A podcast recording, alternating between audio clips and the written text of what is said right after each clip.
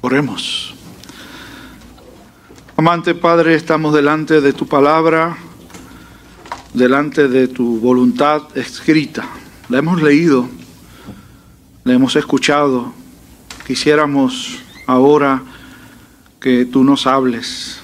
Por eso necesitamos el auxilio de tu Espíritu, para que nuestras mentes, nuestros corazones y luego nuestras voluntades sean impactados por el poder de tu palabra. Te pedimos que así sea, descansando en los méritos de Jesús. Amén y amén. Durante estos pasados días estábamos reunidos, uno de los grupos de trabajo que se reúnen en la vida de la congregación. Y uno de los muchachos que estaba en la reunión sacó su, su papel y su lápiz para hacer unas cuentas, ¿no? Sumar, y eran eran números grandes. Entonces yo me le quedo mirando, le digo, ¿por qué no usas el celular y la calculadora? Entonces él, se sonrió y me miró y me, dijo, como, como, que me ignoró y me dijo, a mí me gusta hacerlo así, ¿no? Y él siguió haciendo su número y, y dio el que fuera. Así que yo pensé después que yo le dije eso, como que me entrometí, ¿verdad? Déjalo, si él quiere usar y es la manera que lo está acostumbrado y, lo hace. Bien, pero yo no sé si ustedes sabían que, casi todos los teléfonos celulares tienen integrada una calculadora. Y, me, retrotraje a la experiencia mía cuando era estudiante y, yo no recuerdo bien cuándo fue. Me puse a investigar y resulta que la calculadora se inventó, pero hace muchísimo tiempo. Lo que pasa es que no, no había llegado hasta las costas nuestras como un instrumento masivo, ¿no? Que todo el mundo empezó a tener una calculadora. Yo recuerdo cuando yo entré al colegio que nos, especificaban, tiene que ser este tipo de calculadora y uno iba allá al, lugar donde vendían las calculadoras para uno hacerse eh, de su calculadora. Y me pasó que hace tanto tiempo que yo no uso una calculadora que tuve que pedir la que usé para los niños prestada porque ya no hay calculadoras, por lo menos yo no encontré una en casa y gracias a Dios que parece que todavía usan calculadoras, pero yo sí recuerdo que cuando las calculadoras empezaron a usarse y en el tiempo mío los maestros nos enseñaron a, memorizar las tablas de multiplicar. ¿Se acuerdan de eso ustedes, no? Yo no sé si ahora los muchachos los, los no quiero decir los obligan, no, pero los, los estimulan, sí, se tienen que aprender las tablas los nenes. Qué bueno, ¿saben? Fantástico. A veces yo pienso que les da ganas de, ¿por qué no saco la calculadora? Se inventaron esto que es tan fácil y aquí uno no tiene que, que pasar trabajo. Entonces mirando el texto, se me ocurrió sugerirles que guarden sus calculadoras. Los maestros nos decían eso. Viene el examen, guarden sus calculadoras y uno tenía que hacer el ejercicio como le enseñaron a hacerlo. Ustedes no traen su calculadora aquí, yo pienso. Pero pienso que todos los seres humanos hacemos nuestros cálculos. Pensamos. Me deberían tomar en cuenta esto, aquello, lo otro. Llevo tantos años en la iglesia.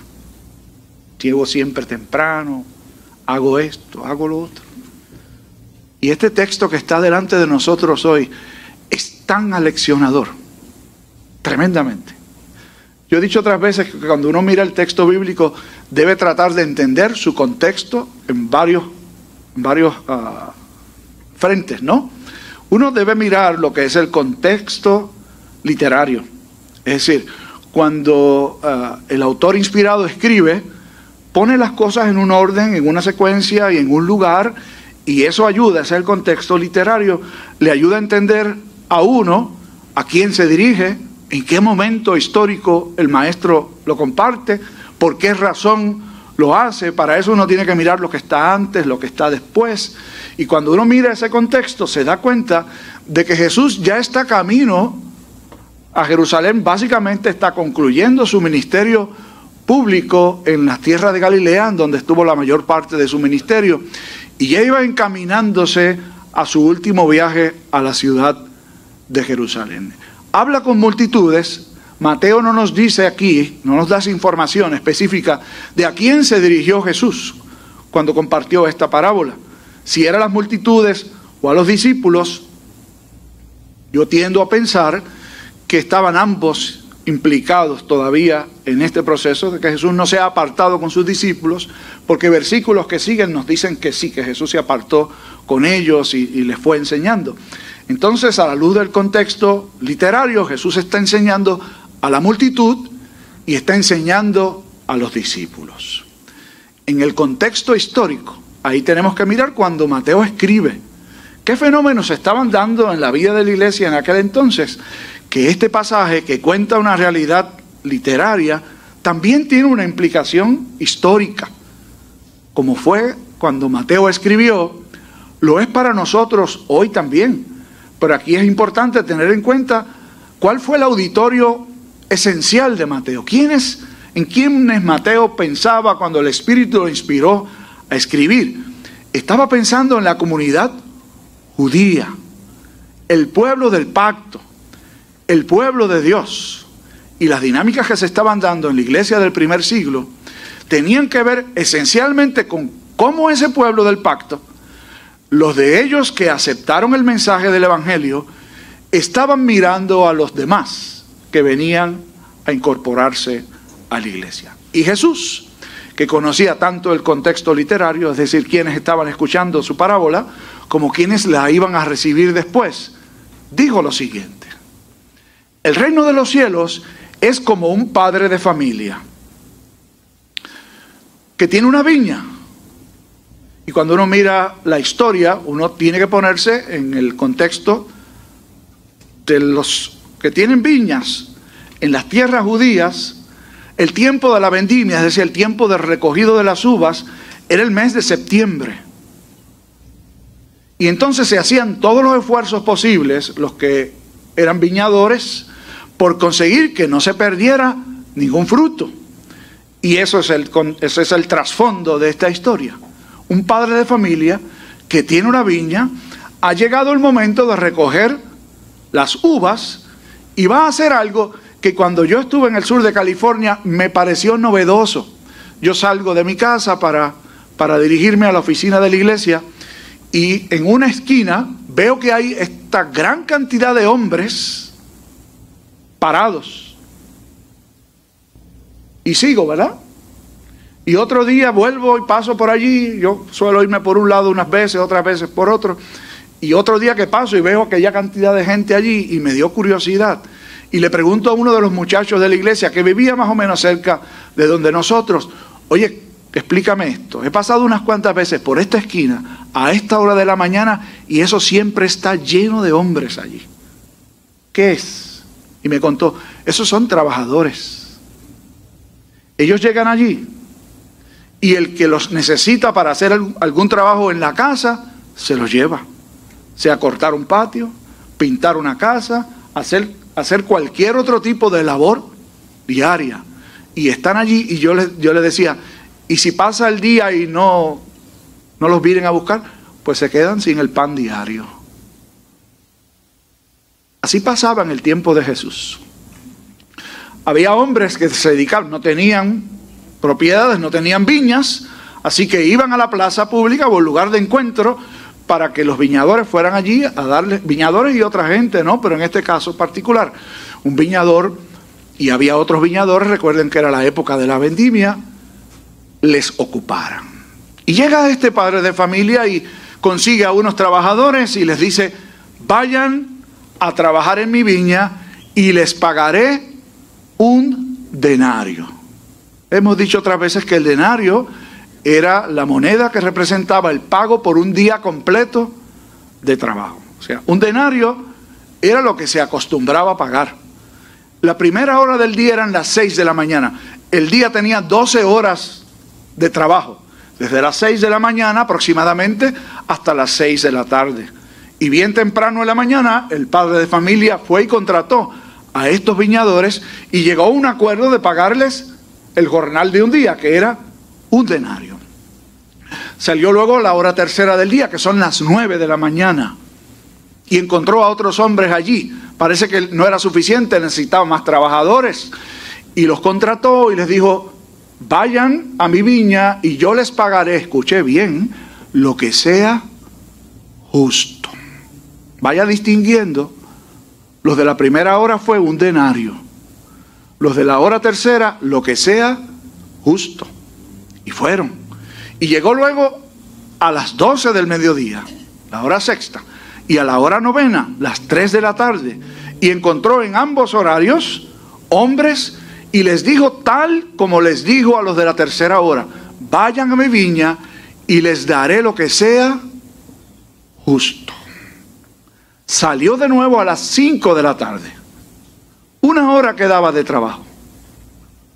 Y les dijo a aquellos, ¿por qué están ustedes aquí? Y ellos le contestaron, porque nadie nos, nos ha venido a ofrecer trabajo. Vayan pues, le dijo el padre de familia, a mi viña y les pagaré lo que sea justo. ¿Ven el panorama? Hombres contratados temprano en la mañana, a las seis, otros a las nueve, otros al mediodía, otros a las tres de la tarde y otros a las cinco de la tarde. Cuando llegó la noche, el padre de familia le dijo a su mayordomo, llama a los trabajadores y págales, comenzando por los postreros. Y los postreros no son los que les gusta el postre, ¿saben? Yo escuché a uno decir, yo soy postrero, ¿saben? Porque me gusta el postre. Los postreros son los últimos.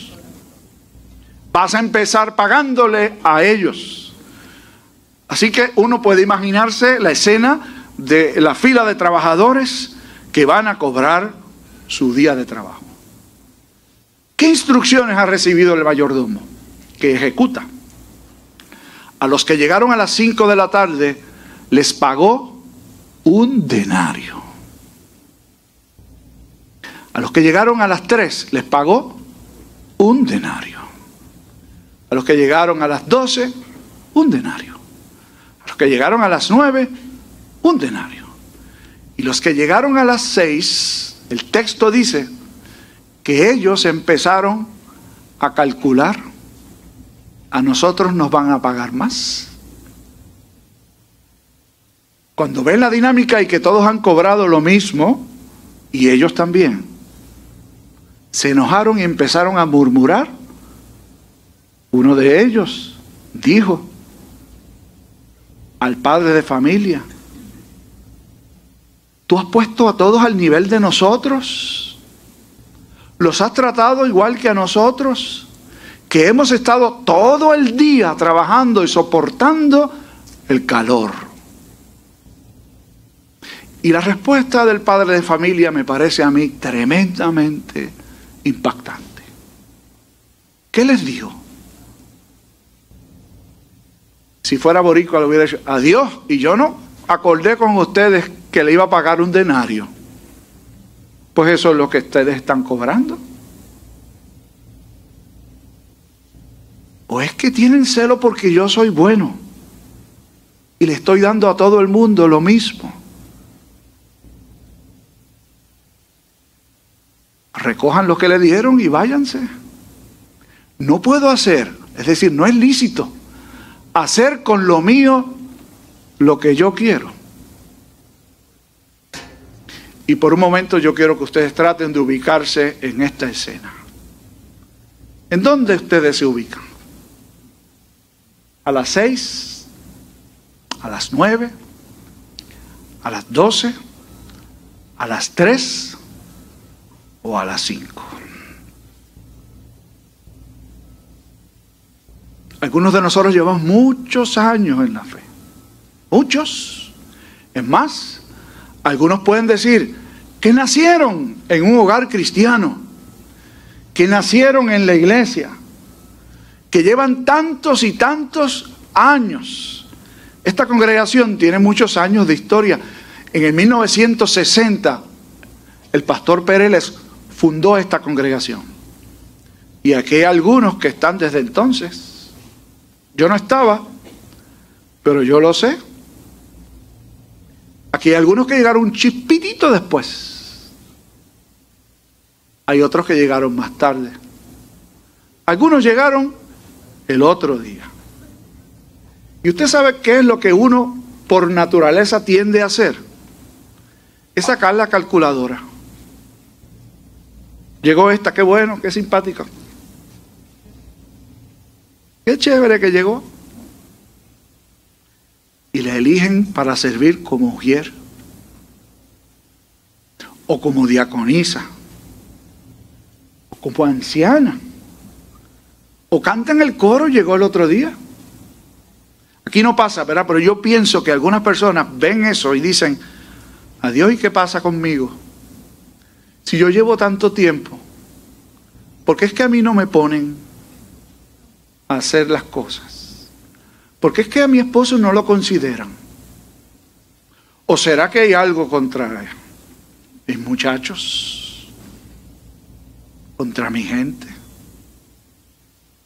Yo espero que cuando yo me muera me haga un buen homenaje. Yo quiero ver el templo lleno. Alguien me dijo hace un día, yo le dije, no lo vas a ver porque no va, no va a estar aquí. Y no hay tal cosa como que usted se va al cielo y tiene una vista panorámica y ve todo. Dios es el único que hace eso. Así que si alguien le dijo el cuento de que desde el cielo te voy a estar cuidando, lo engañaron a los dos. Al que lo dijo y al que lo, y al que lo escuchó. El día que usted se muera, usted no va a saber. El himno que usted escoja y la lectura es para nosotros que la vamos a cantar, eh, si yo que estoy por ahí, ¿no? Y para el Señor en última instancia, que es el que recibe la adoración. Los cristianos no acumulamos puntos en el reino de los cielos. Los años de servicio no cuentan para nada. ¿Ustedes recuerdan la historia del pastor crédulo bautista? Realmente era un personaje que hacía este pastor. Y era un jíbaro. Y el jíbaro hablaba con, como habla el jíbaro nuestro. Y tiene esta historia que cuenta don Crédulo de un cristiano que se murió y llegó a las puertas del cielo, según la leyenda, porque eso es una leyenda, ¿no? Que llega al cielo y allá lo reciben. Y Pedro le dijo, aguántate, que aquí para poder entrar hay que llenar unos requisitos. ¿Y cómo es la cosa? Le pregunta y Pedro le dice, tienes que sumar 100 puntos. Y él dijo, bueno, pues yo crecí en un hogar cristiano. Le voy a contar el cuento como lo hacía don Crédulo, después le voy a hacer unas correcciones según mi criterio. Entonces don Crédulo le puso, o dice que Pedro le puso un punto. Un punto nada. ¿Sí? Bueno, pues yo serví como mujer un tiempo. Un punto. Una vez me llegaron a considerar para diácono y acepté un término, fui serví como diácono. Un punto. Canté en el coro una vez que me invitaron. Un punto. Como veía que era tan poco. ¿Cuántos son? 100 puntos. Y ya va cuatro. Ah, yo ofrendaba también. De vez en cuando echaba algo en el sobre. Un punto. y el hombre le dice a Pedro, Válgame Dios. Aquí solamente se va a poder entrar por la gracia de Dios 100 puntos. Si hubiera sido yo el que hace el cuento, cuando decía, yo serví como mujer, como diácono, como canté en el coro, di, di dos o tres pesos, yo lo hubiera puesto negativo. Me debes un punto, me debes dos, me debes tres, y por allí siga usted debiéndole al Señor. Porque ninguno puede venir delante del Señor con sus cálculos a decirle, aquí está mi expediente. Mira a ver qué tú vas a hacer con eso. Se equivocó, ¿sabe? Es todo por la gracia inmerecida de Dios. Es lo que los trabajadores de la primera hora no entendían. Lo que probablemente la multitud y los líderes religiosos no entendían y lo que probablemente los propios discípulos no entendían. Y sabe Dios si todavía alguno de nosotros no lo entiende. Solo podemos estar bien con Dios por su soberana gracia. ¿O no puede hacer Él lo que quiere con lo que es suyo? Así es que es. Y porque lo quiso hacer, te da a ti y a mí la oportunidad de ser parte del reino. Termino. ¿Había alguna diferencia entre los que trabajaron en la primera hora a la hora penúltima? Miren, ninguno tenía méritos. Los primeros, se les pagó lo que se había acordado.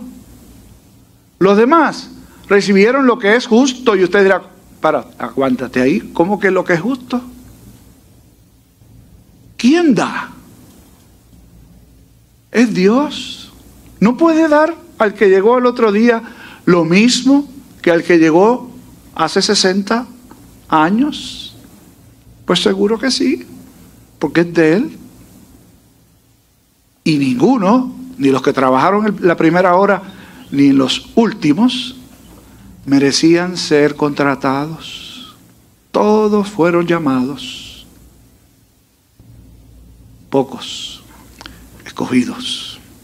Quiera Dios que al acercarse usted a la mesa en esta mañana lo haga con ese sentido de maravilla por la gracia que Dios nos concede de participar con Él en su mesa y trabajar en su viña. Bondadoso Padre nuestro, Gracias te damos por el don inefable de la gracia por medio de Jesús. Y te pedimos perdón. Porque como estos primeros obreros, tal vez los años de servicio, de trabajo, han llegado a confundirnos y hacernos pensar que tú los tomas en cuenta. Y a la hora de recompensar, vas a tratarnos de mejor manera que otros. Perdónanos. Y ayúdanos a ver la bendición que tú haces descender sobre los demás, justamente como lo que has hecho descender sobre nosotros. Pura gracia tuya. Permítenos acercarnos a tu mesa, agradecidos por tu don inefable. En Cristo Jesús oramos. Amén.